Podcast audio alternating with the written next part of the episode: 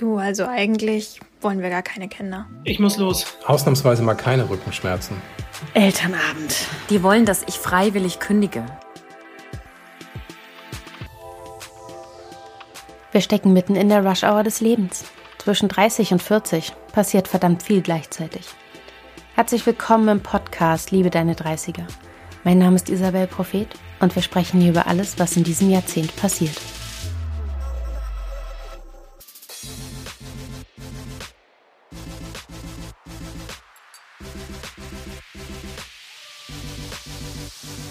Bei mir ist heute Stefanie Lönne, eine Freundin, die ich schon mehr als 14 Jahre lang kenne und von der einige Hörerinnen und Hörer auch schon mal gehört haben. Stefanie, eigentlich bist du Opernsängerin, du standest auf großen Bühnen, zum Beispiel in Bayreuth, und dann kam die Elternzeit. Und jetzt, völliger Neustart, machst du gerade die Ausbildung zur Rettungssanitäterin. Darüber sprechen wir heute und auch darüber, was es mit kleinen Kindern macht, wenn die Mutter sich im Job voll reinhängt. Stefanie, im vergangenen Monat hast du im Krankenhaus gearbeitet, zweiter Teil deiner Ausbildung zur Rettungssanitäterin. Und heute hast du frei. Genau. Wie geht's dir? Heute habe ich frei. Es ist ganz schön, mal wieder nicht morgens um 5 Uhr aufzustehen, um um 6 oder 7 Uhr im Krankenhaus zu sein. Das ist gerade sehr entspannt. Ich habe sehr viel auf meiner Liste für den Tag heute. Ja, bin auf jeden Fall mit sehr, sehr vielen Eindrücken aus diesen vier Wochen herausgekommen und Eindrücke, die mich auch geprägt haben, glaube ich, jetzt sehr, sehr intensiv. Und ähm, ja, ich finde es eigentlich ein bisschen schade, dass die vier Wochen schon rum sind, weil es wirklich eine ganz tolle Erfahrung war. Ich war toll im Team aufgenommen und habe super interessante Menschen kennengelernt, habe gerade jetzt auch in dieser Situation momentan eine sehr, sehr gesteigerte Hochachtung vor dem Pflegepersonal bekommen. Und ja, das war wirklich super spannend, dieses Ganze mal von der anderen Seite zu sehen. Man kennt es ja sonst nur als Patient normalerweise. Es klingt wirklich sehr, sehr schön. Auch schon im Arbeitsumfeld klingt es sehr schön. Hast du nicht die ganze Zeit im Weg rumgestanden? Nein, ich hoffe nicht. ich habe ähm, viel machen können, viel machen dürfen, also auch wirklich Zugänge legen an Patienten und so weiter. Das durfte ich alles auch machen, was nicht selbstverständlich ist, dass man das im Praktikum machen darf. Also man uns wurde vorher gesagt, wir sollen es doch bitte einfordern, dass wir es dürfen. Beispielsweise, wenn der Patient schon in Narkose liegt, ist es ja jetzt relativ entspannt, das auszuprobieren, ob man das hinbekommt. ähm, ja, genau. Aber es hat wirklich, also ich habe es auch bei einem wachen Patienten mehrmals gemacht und es hat gut geklappt. Ähm, genau, aber das sind so Sachen, die sind mir zugetraut worden und sicher auch, weil ich engagiert war und gezeigt habe, ich stelle mich nicht in die Ecke und lasse mich da parken und sage dann nichts mehr.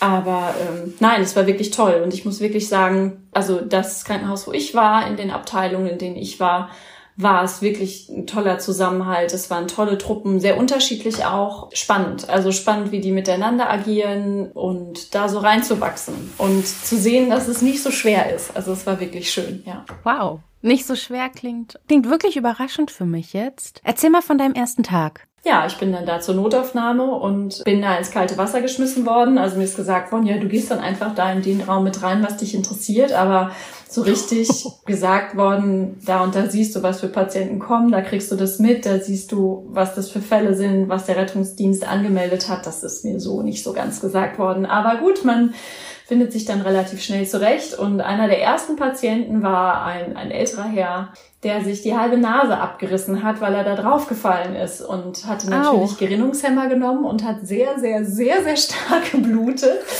Und ja. ich hatte den ersten Tag überhaupt in meinem Leben nonstop eine FFP2-Maske auf meiner Nase und hatte das mit dem Trinken nicht so ganz verfolgt an dem Vormittag, so dass mich diese sehr stark blutende Nase doch am Rande meines Kreislaufs gebracht hat.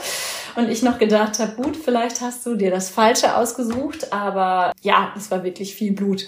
Es war dann auch okay und es ist mir auch danach nie wieder passiert, aber der Moment, das war echt so, da haben mich auch alle angeguckt. Moment, du willst Rettungssanitäterin werden und du siehst Blut und dir wird schlecht? Äh, ja, aber Moment. ähm, genau, aber alles gut, es hat sich dann relativiert und auch in den OPs später war das völlig unproblematisch, also auch wenn man da in so einen offenen Bauchraum schaut oder in einen offenen Brustkorb, also das war null.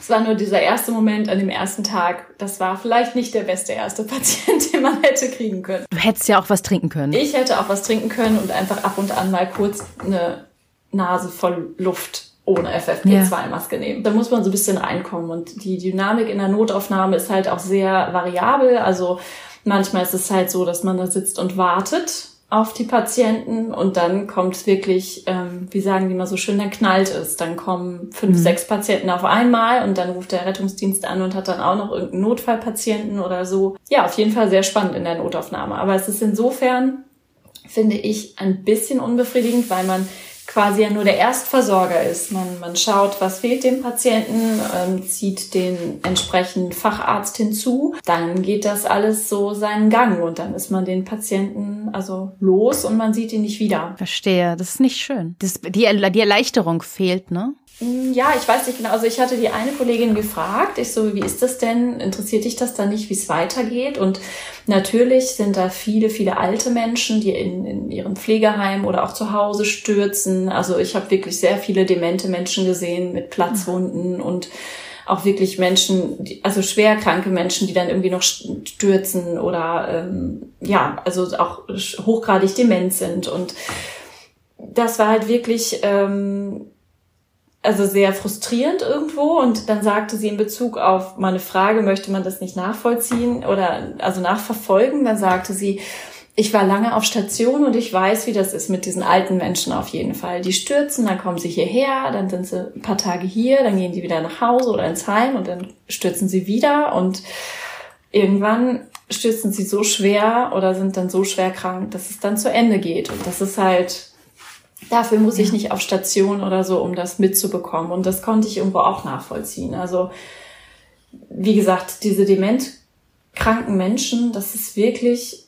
wirklich schlimm. Und man sieht eine, eine Anfang 70-Jährige, die wirklich gar nichts mehr mitbekommt. Und dann kommt da in der nächsten Minute eine 99-Jährige, die irgendwie so einen kleinen Hubbel hat und aber total fit ist also die gar ja. nichts hat. Also das war auch spannend zu sehen und auch wie Menschen so sind und damit umgehen und auch mit anderen Menschen umgehen. Also Demenzkranke werden ja auch oft wirklich bösartig und, und ausfallend und beschimpfen. Auch damit muss man dann irgendwie umgehen. Also ähm, das Personal da ist sehr locker im Umgang damit. Muss man vermutlich auch, wenn man sich das sonst also zu Herzen nimmt, könnte man den Job nicht machen. Aber das ist schon erschütternd, wenn man das so sieht. Und für mich, ich habe noch gedacht, mit 70 Kern gesund tot umfallen ist, glaube ich, die bessere Alternative. Also es ja. ist wirklich, ja, man sieht schon viele Menschen und verschiedene Schicksale einfach. Und da ist natürlich der, der Durchschlag, sage ich mal, der, ähm, der Umschlag in der Notaufnahme sehr viel höher, was man da so mitbekommt. Ja. Mir fällt auch auf, dass du heute ganz anders klingst als vor, vor vier Wochen als wir uns zum ersten Mal für den Podcast gesprochen haben, da haben wir über deine Ausbildung gesprochen, also über den theoretischen Teil der Ausbildung. Du bist jetzt gerade auch einfach eine ganz andere Person als vor einem Monat, oder? Wenn man dann den Kontakt zu Patienten hat und ich meine, im Rettungsdienst ist es ja eben quasi genau wie in der Notaufnahme. Man ist Erstversorger und leitet weiter und dann ist man das Problem in Anführungszeichen los. Also man muss die Ware warm an, anliefern und dann sind die anderen verantwortlich.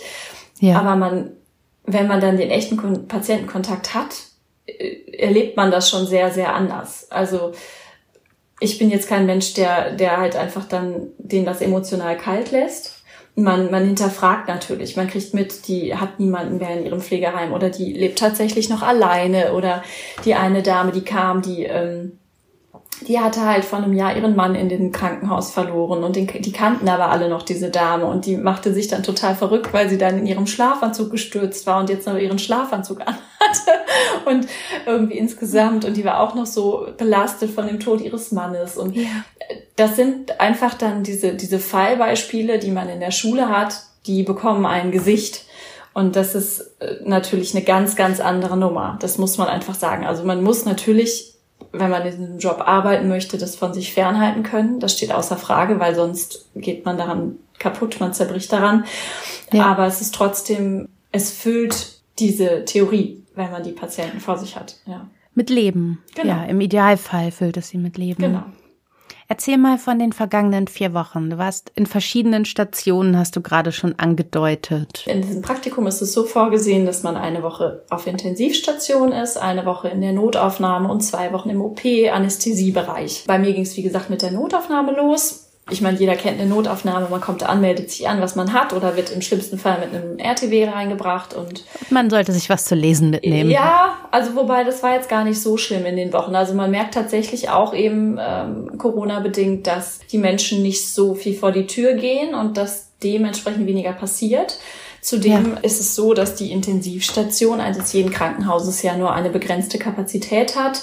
In dem Fall, wo ich war, sind es neun Betten und ähm, diese neun Betten waren, also wo ich äh, in der, auf der Intensivstation war, waren fünf oder nee, vier. Vier Betten waren mit, mit Covid-Patienten belegt. Und dann hat man halt noch fünf andere Betten. Und fünf Intensivbetten kann man sich jetzt nun auch vorstellen, sind jetzt nicht so viele, die übrig sind für den normalen Betrieb. Ja weil es ja zum Beispiel auch Operationen gibt, die nur gemacht werden können, wenn danach ein Intensivbett zur Verfügung steht, was zum Beispiel dann auch den OP-Betrieb einschränkt, weil größere Operationen dann nicht gemacht werden können, weil man den Patienten danach kein Intensivbett anbieten kann. So, ja. also das greift da schon alles irgendwie rein in diese in diesen ganzen Betrieb und ähm, dementsprechend ist es auch so in der Notaufnahme, wenn der, der Rettungsdienst anruft und sagt, wir haben den und den Patienten mit dem und dem ähm, Verletzungsmuster. Das wäre jetzt ein Fall für Allgemeinchirurgie oder für Unfallchirurgie oder sonst was. Höchst, also höchstwahrscheinlich intensiv pflichtig. Dann weiß man vorher schon, können wir nicht annehmen, weil unsere Intensivstation voll ist. Also es gibt morgens quasi immer von den einzelnen Stationen auch, also nicht nur von der Intensivstation, einen, einen ähm, Vermerk, für die Notaufnahme, ob die, ja. ob die geschlossen ist oder nicht. Also ob es Kapazitäten gibt oder nicht, damit die wissen, wen die vom Rettungsdienst annehmen können. Das ist wahnsinnig auf Kante genäht, oder? Ja, schon. Also man merkt halt einfach, wo Kapazitätsgrenzen sind und es war wirklich also auch von normalen Stationen, wo dann ähm, keine Betten mehr waren, war es oft so, dass Patienten abgelehnt werden mussten und wo der Rettungsdienst dann, also muss man sich ja auch mal reinversetzen, die Leitstelle muss dann einfach gucken, wo sind Krankenhäuser in der Nähe, die die entsprechende Abteilung haben. Zum Beispiel Thoraxchirurgie gibt es nicht in jedem Krankenhaus. Wo können mhm. wir die Leute jetzt hinfahren? Also es geht ja nicht nur ja. darum, wer hat jetzt eine Thoraxchirurgie, sondern wer hat dann auch noch ein freies Bett. Ja. Dementsprechend ist da die Verteilung sehr, sehr unterschiedlich. Ich habe das auch mal mitbekommen, da war ich in der Schwangerschaft, habe ich ja auch ein paar Notaufnahmenbegegnungen gehabt, viele, und habe dann auch mitbekommen, dass zwei Ärzte sehr intensiv rumgelaufen sind und auch versucht haben rauszufinden, ob sie eine Patientin annehmen können. Und die Antwort war am Ende nein. Da ging es auch um eine, um eine Hochrisikogeburt und da haben sie am Ende sagen müssen, es ist gerade nicht möglich, diese Patientin zu versorgen. Und dann gehst du in die nächste Stadt. Ja. In die nächste Stadt oder vielleicht in das nächste Krankenhaus, wenn deine Stadt noch ein ja. weiteres hat. Aber äh, ja, das kann passieren. Das ist leider so. Es ist nicht das, was man als Patientin haben möchte. Es ist das Gegenteil von dem, was man als Patientin haben möchte, aber es ist eben auch das System, wie es aktuell konstruiert ist. Aber erzähl mal weiter von den vergangenen Wochen. Was ist dir in Erinnerung geblieben von der Zeit auf den Stationen? Genau, ach so, Notaufnahme, da waren wir stehen geblieben. Jetzt war ich etwas genau. abgeschweift. Ähm, Kein genau. Problem. Immer gerne. ähm, ja, die Notaufnahme. Also wie gesagt, äh, super spannend, viel gesehen. Ähm, wirklich von besagter Demenzkranken, wo alle gedacht haben, boah, so bösartig kann man aber nicht von Demenz sein, wo dann aber rauskam, dass sie noch eine ähm, Hirnblutung hatte. Und wenn eine Hirnblutung in einem gewissen Bereich vom äh, Kopf ist, dann kann das auch das Wesen dahingehend verändern, zum Beispiel, dass man so garstig wird auch interessant. Ähm, das muss man auch erstmal rauskriegen. Genau, also ich meine, klar, dass die ähm, Chirurgen, die Unfallchirurgen wissen, dass, dass das ein Symptom sein kann. Und klar, wenn eine ältere Dame stürzt auf den Kopf mit einer Platzwunde, liegt das nahe, dass da auch eine Hirnblutung sein könnte. Deswegen wird da immer okay. vom Protokoll her immer ein CT angeordnet. Ähm, was sehr spannend war, auch eine Alkoholintox-Patientin, die von der Polizei in Handschellen gebracht wurde, die ähm, sehr, sehr aggressiv war und randalierte und es einmal aber ja quasi nicht möglich ist, einen genauen Status ihrer Blutwerte, das ging noch, aber Urinstatus zum Beispiel war ja nicht möglich. Wir haben auch Blut nur abnehmen können, indem wir mit den beiden Polizisten und noch zwei Pflegern dieses Mädel fixiert haben. Ähm, ja. Anders wäre es nicht möglich gewesen, ihr Blut abzuzapfen, aber dann hat man halt nur den Alkoholpegel im Blut und nicht mögliche Drogen ähm, mhm. ausgeschlossen sodass dann die Internistin auch nichts geben wollte, was beruhigend auf sie wirkte, weil sie gesagt Klar. hat, ich weiß nicht, was sie für Drogenintus hat vielleicht noch. Das können ja zu Wechselindikationen führen. Es war auch wirklich ein Schauspiel. Also die hat die ganze Notaufnahme zusammengebrüllt und äh, ja, das war schon alles sehr spannend. Und ähm, ja, viele Schnittverletzungen, Handwerker, die ins Cuttermesser greifen und äh, diese Dinge. Genau. Du, man hört ja auch so viel von Rettungskräften, die in einer Form angegriffen werden, was ich mir jetzt irgendwie als, als langweilige Normalbürgerin nicht so richtig vorstellen kann. Aber es kommt dann auch tatsächlich vor, dass Menschen ja unfreiwillig kommen und aggressiv sind. Ja, also sie wollte auf jeden Fall nicht ins Krankenhaus. Sie wollte eigentlich nach nee. Hause. Sie war ja vorher schon auf der Polizeiwache gewesen. Da ist sie dann von deren Amtsarzt als ähm, haftunfähig erklärt worden aufgrund ihrer Aggressivität und ihres Pegels. Und ähm, ja. ja, und die hat dann auch auf dem Weg vorher schon in die, auf die Polizeiwache hatte sie einen Rettungsdienstkollegen durch die Jacke ein Untertassenteller großes Hämatom gebissen. ähm, genau, also die war sehr aggressiv und die hat auch gekratzt und gebissen und alles. Ja, das passiert tatsächlich, weil es in dem Fall, also man hat ja die Pflicht, einen Patienten zu versorgen. Also es war ja offensichtlich, dass, also die hatte, glaube ich, drei Promille im Blut, ähm, dass sie so, dass man sie nicht alleine zurücklassen kann. Das ist man ja ähm, ist man ja verpflichtet, sie zu versorgen. Mhm. Und ähm, wenn dann der Patient nicht mit will, muss man im Zweifelsfall den Notarzt dazu rufen. Der hat nicht dann die Befugnis, zwangseinzuweisen mit Hilfe des Ordnungsamtes. Also aber auch dann, ne, also wenn Patienten aggressiv sind, sollte man sich immer die Polizei dazu holen. Einfach aus Selbstschutz. Ja. Genau. Ja, und dann war ich eine Woche auf der Intensivstation, was auch sehr, sehr spannend war auch zu sehen, wie viel Eigenverantwortung Intensivpersonal hat, also das Pflegepersonal.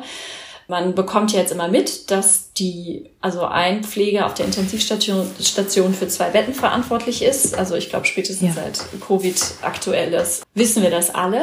Und diese Arbeit, die unterschätzt man aber wirklich. Ich meine, wenn man einen Patienten hat, der, der gegebenenfalls relativ fit ist und wach ist Gut, dann hat man im Grunde normale pflegerische Tätigkeiten wie auf der Station auch. Man, man hilft beim Waschen, man bringt das Essen, man guckt, dass, dass die Schmerzmedikation läuft oder was weiß ich, dass die mhm. halt so eine, diese Nasenbrille ähm, für Oxygenierung in der Nase haben. Also das sind, was ist das? Ähm, das ist, das sind, ist dieser einfache Schlauch mit diesen zwei Nöpsels, den man in die Nase steckt. Das kennt man, glaube ich, auch aus Arzten.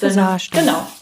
Okay. Oxygenierung, genau, Sauerstoffgabe. Und ähm, dann gibt's aber auch die Fälle, also jetzt zum Beispiel die Covid-Patienten, die ja zum Großteil intubiert und ähm, sediert sind, logischerweise auch dann, die eine sehr intensive Pflege benötigen, die müssen gelagert werden, um die Kubitus zu vermeiden. Ähm, die bekommen also viele Medikamente über diese ähm, Perfusoren, wo dann regelmäßig geguckt werden muss, dass die nicht leer laufen, nach, also Alarme kontrolliert werden. Und man darf halt nicht unterschätzen, dass die Pfleger, die für die Covid-Bude, wie es so schön hieß, verantwortlich sind, sich ja auch in die volle Schutzkleidung werfen müssen. Und in ja. diesem Anzug, Handschuhen, Visier, Haube und Maske dann gegebenenfalls auch mal zwei, drei Stunden am Stück in diesen Zimmern stehen. Und ähm, dann war es immer so ein bisschen, ich, ich musste immer an, an Independence Day denken, wo dann irgendwie diese Alien ja. kommt und die von innen irgendwas gegen diese Fenster schreiben oder so. Die standen dann an den Türen, haben wir so aufgeschrieben, was die jetzt irgendwie brauchten, an Medikamenten aufgezogen ja. und so. Und ja, das ist schon echt anstrengend. Also ich war auf einem Zimmer eingeteilt, natürlich, also in den Covid-Bereich durfte ich nicht als ähm, Praktikantin natürlich, also aus, aus Infektionsschutzgründen, also überhaupt auch bei verkeimten Patienten durfte ich nicht dabei sein oder wo Röntgen stattfand, also jetzt in OPs zum Beispiel an der Wirbelsäule, wofür geröntgt wird, durfte ich auch nicht dabei sein. Aber die Patienten, die ich mit betreut habe, das war ein Patient, der, dem ging es relativ gut, der hatte einen, einen Schlaganfall erlitten und hatte so eine halbseitige Lähmung, aber das war, der war nicht so eingeschränkt, der war relativ fit. Und die andere Patientin, die war halt COPD krank. Das ist eine obstruktive mhm. Lungenkrankheit, die meistens Rauche ereilt, also auch bei ihr. Und Obstruktiv heißt was? Dass die nicht mehr abatmen können. Also die Lunge, die wird dann immer fester. Die Lunge ähm, kann sich dann nicht mehr zusammenziehen und man kann sich das ja vorstellen, wenn man nicht die Lunge, wenn die nicht mehr zusammenfällt, nach, also nach dem Einatmen, dann atmet mich man nicht mehr ausreichend ab und dann ist es so ganz, ähm, also der CO2-Gehalt steigt im Körper. Konzentration steigt, verstehe. Genau und ähm, vergiftest dich, die Lunge vergiftet dich also. Genau, also das ist, okay. ähm, da gibt es halt verschiedene ähm, Stadien und vier ist das höchste und da war die Dame leider schon angekommen, hatte aber wohl auch sehr, sehr viel geraucht. Da muss dann so ein Beatmungsgerät auch sehr, sehr stark arbeiten um dann Luft in so eine Patientin reinzubekommen, weil der Austausch einfach nicht mehr gegeben ist, der Luftaustausch. Und ähm, das war auch klar, dass das nicht lange so laufen kann mit der Beatmung, also mit der Intubation und dann ist nochmal ein Gespräch mit ihrem Mann geführt worden und dann ist halt auch den einen Morgen die Maschine abgestellt worden und dann ist die Patientin verstorben. Die war wirklich schon, hatte schon eine, eine Nulllinie, eine Asystolie und man sah schon, dass sie blau wurde, also dass das Leben schon raus war und dann ist ja. ihr Kreislauf nochmal wieder komplett hochgefahren, ganz von alleine. Was bedeutet das? Dass sie wieder eine Herzfrequenz von 60, 70 hatte, dass ihr Blutdruck wieder teilweise auf Drücke von 160 zu noch was hochgegangen oh, ist. Das ist aber ein bisschen viel, ne? Also ja, halt, wenn sie schon bei Null war, ist das schon relativ krass. Und das Ganze ist dreimal passiert für die Angehörigen die Hölle? Die waren gar nicht dabei. Also okay. ähm, das war, ähm, genau, das hat, war telefonisch besprochen worden, aber es war wirklich, also spannend einfach das zu sehen, das mitzubekommen. Ja. Und ähm, ich hatte auch wirklich mit dem Stethoskop dann auch nochmal gehört und gefühlt, ob da nochmal am Zwerchfell nochmal ein Atemimpuls und sowas kommt. Und das war wirklich sehr, sehr ähm, ja, spannend klingt fast pietätlos, aber es ist es intensiv? einfach. Also intensiv. Es ist wirklich, diese ähm, Abläufe, diese, diese Prozesse, diese Zerfallsprozesse, das war schon, ja, intensiv. Intensiv ist wahrscheinlich ein gutes Wort. Ja. Ich habe mich auch erst gestört, als du spannend gesagt hast. Das meinte ich auch übrigens vorhin, als ich gesagt habe, du bist jetzt eine andere Person als vor einem Monat, aber es ist dann eben auch das professionelle Interesse wahrscheinlich, dass du haben musst, ansonsten bist du an diesem Ort falsch und ansonsten kannst du den Menschen ja auch nicht helfen wenn du das nicht für dich entwickeln kannst. Ja, ich denke auch. Also ähm, das Personal sowieso, was da ist, das Pflegepersonal, ähm, ob es jetzt in der Notaufnahme, ob es Intensivpersonal ist, ob es Anästhesiepfleger sind, OP-Pfleger sind, die haben ja auch alle ein entsprechendes Interesse. Und ich glaube, wenn man das nicht hat und nur den Menschen als Schicksal sieht, dann zerbricht man. Ja. Ähm, es ist tatsächlich so, also auch im OP-Bereich dann.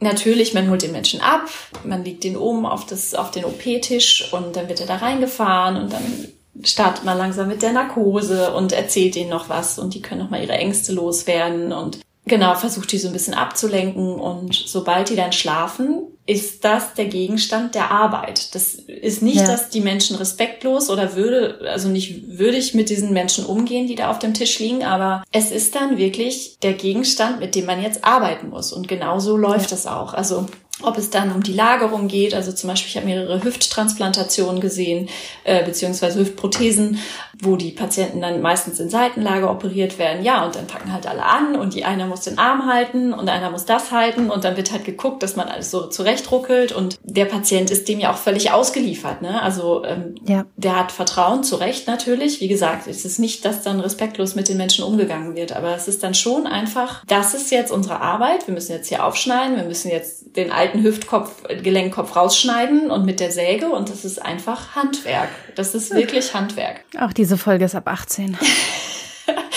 ja, also super spannend, aber man muss zu, da auch wirklich zusagen, wenn so ein Patient auf dem Tisch liegt und jetzt zum Beispiel für so eine Hüftprothesen-OP, der wird ja ähm, desinfiziert mit so einer Jodlösung, dann ist die Haut so gelblich, ne, das kennt man ja, und dann wird ja alles um den OP-Bereich abgeklebt steril und dann sieht man ja nur noch wirklich diese kleine Öffnung des OP-Bereichs. Man weiß, darunter liegt ein Mensch, aber es ist trotzdem, es hat was Artifizielles. Ja. Weil, also man, man schneidet, die schneiden dann offen und dann gibt es ja verschiedene Schritte und dann gibt es diesen diesen elektrischen Kauter und äh, also mir zum Beispiel war auch nicht klar, dass man eigentlich nur die Haut mit einem Skalpell eröffnet und der Rest direkt mit so einem elektrischen Kauter gemacht wird, also Fettgewebe und so. Kauter ist was? Sieht aus wie so ein Stab, aber ist eben elektrisiert. Das heißt, du, du schneidest mit ähm, direkt mit mit einer Elektrode auf mhm. und dann sind die ähm, ganzen Gefäße, Kapillaren und so, die sind direkt verödet, sodass halt nicht so viel Blutverlust da ist. auch witzig rein praktische Dinge. Da, wenn mit dem Kauter gearbeitet wird, muss natürlich eine Ableitung für den Strom an den Patienten geklebt werden, weil der sonst die ganze ja, Zeit einen. Schlag bekommt.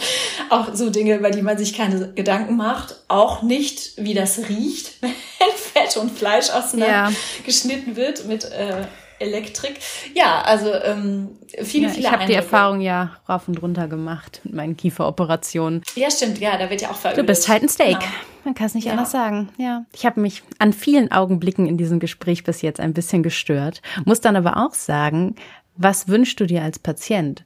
Du brauchst einfach keine Ärztin und keinen Arzt und keine Pflegerin, kein Pfleger, die mit dir leidet. Die sollen ja ihre Arbeit machen das Schicksal, dafür haben wir die Familie, die Freunde und dafür hast du dann eben auch die wachen Momente, wo du ja für die Menschen da sein musst. Aber dann hast du eben auch die Momente, wo du einfach deinen Job machen musst, weil es ist kein anderer da. Du kannst dich gerade nicht trösten lassen. Dich tröstet keiner. Am besten konzentrierst du dich auf deine Arbeit. Ich tue mich schwer. Da ist ein gewisser emotionaler Widerspruch für mich als Laien, aber es ist einfach so, ne? Also ich sag mal so, die Ärzte sind ja in den Patientengesprächen nicht herzlos. Ne? Also ich weiß. es ist ja schon, dass die auf die Patienten Nöte und Wünsche eingehen und die werden ja auch eingehend beraten. Aber die Bereiche, also jetzt vor allen Dingen intensiv und auch OP-Bereich, da ist nicht mehr viel mit, ähm, ich nehme sie an die Hand. Also natürlich schon, bis der Patient schläft. Also die eine Patientin, die war auch wirklich, die hatte irgendwie Geburtstag, die war irgendwie Mitte 80 und da, da war was bei der Hüfte irgendwie nicht gut und die hatte wirklich Angst. Und die war auch, als ich noch ihr die, die ähm, Sauerstoffmaske schon aufgelegt hatte, um die, um die Narkose einzuleiten, die war wirklich, die war fast am Wein. Und dann redet mhm. man natürlich, ne, man sagt, wenn sie gleich wieder aufwachen, dann können sie ihre ganzen Enkel anrufen und nochmal gratulieren und äh, das wird schon alles gut und natürlich tut man das, aber ab dem Moment, wo der Patient schläft, wird die Arbeit gemacht. Und ja. das ist einfach, ähm, das ist eine Arbeit, wie ein Automechaniker macht. Der repariert sein ja. Auto und dann wird halt der Mensch repariert. Das ist natürlich eine andere Verantwortung. Im OP-Bereich steht, das steht außer Frage, aber es ist einfach ein Handwerk. Das ist ein ja. Handwerk. Und diese Erkenntnis war wirklich auch, also hat mich wirklich total getroffen. Das war mir so auch nicht so bewusst. Ich meine, es gibt natürlich auch die unterschiedlichen Disziplinen, also so ein Unfallchirurg, Orthopäde, der dann da, also wirklich krass ist äh, eine Knieprothese, also da ins Hüfte gar nichts. Man denkt ja irgendwie, Hüfte ist größer. Nee, nee. Wenn man da sieht, was die an diesen Knochen rum, rumwerken und äh, sägen und weiß ich nicht, für so eine Knieprothese, es ist echt krass. Also vor allem, weil man es auch so gut sieht, ne? Das nicht, die wird ja so auseinandergeklappt dann. Äh, Ach, du sprichst hier aber mit jemandem, der irgendwann eine bekommen wird, ne? Du, aber es ist, es ist Kunst, es ist wirklich toll. Aber das sind einfach, das sind Handwerker. Die gehen da mit dem Hammer und die müssen da was sägen und die müssen da bohren. Aber es ist Handwerk.